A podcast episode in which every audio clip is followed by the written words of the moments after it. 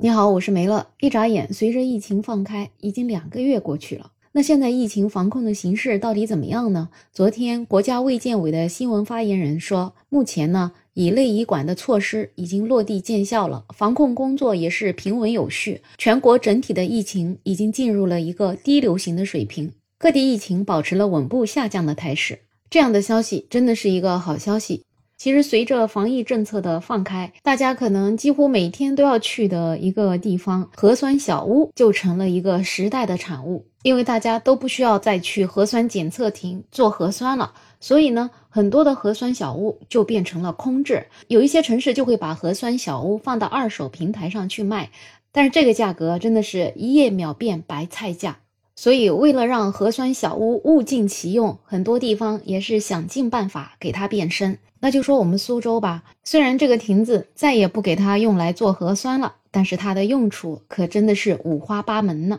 其实去年在疫情感染高峰的时候。这个核酸小屋就已经登上过全国的热搜。在去年的十二月十七号，苏州核酸采样亭变身发热诊疗站这样的一个举措，就引发了很多媒体的关注和点赞，同样也获得了很多网友的好评。大家就觉得苏州的核酸小屋这样的变身，真的值得全国去学习。那后来随着大家都康复了，发热诊疗室也用不上了，那这些核酸小屋现在又做什么用场了呢？根据光明网的报道。当你来到苏州，出了火车站，你就能看到这个核酸小屋的第一次变身。它变身成为了家门口的人社服务站，也就是就业小站。就业小站的工作人员，他们就给这些返苏的人送去了一份就业指南，上面呢有招聘日历，列清楚了在哪个地方、哪个人力资源市场几月几号有招聘会。另外也会提供一些线上的渠道，同时呢，也为一些务工人员进行岗位对接、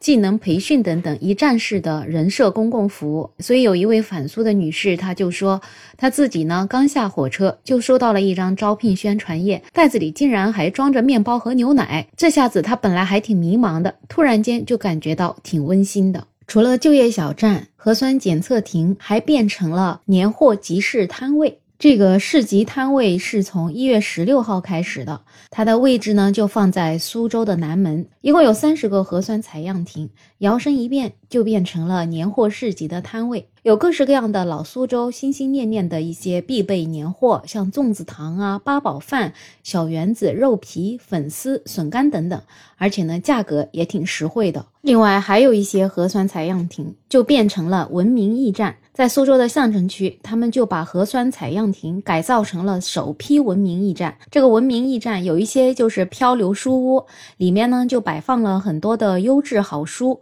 这个漂流书屋呢，一般就是在周末的时候开放，那么周边的市民都可以过去借阅或者是捐赠书籍。另外还有文明驿站，他们就是微型的消防站，像在苏州北站广场控制的核酸采样亭，就是改造成了这种微型的消防站，它也是全天候开放，以便处理紧急的火情。在春节期间呢，因为来苏州旅游的游客也很多，所以又有一些核酸采样亭改头换面，就变成了新春游客小站。这个游客小站里面就有一些志愿者开展了志愿服务活动，为春节期间来苏州玩的这些游客居民提供了文明旅游交通引导、各类便民应急志愿服务。很多游客就觉得感受到了这些志愿者的暖暖的爱意。除了这些变身，还有一些核酸小屋就变成了暖心驿站。这些暖心驿站，他们就可以为外卖骑手、快递员、网约车司机等等免费提供热水、暖宝宝、春联儿等等这些暖心的补给品，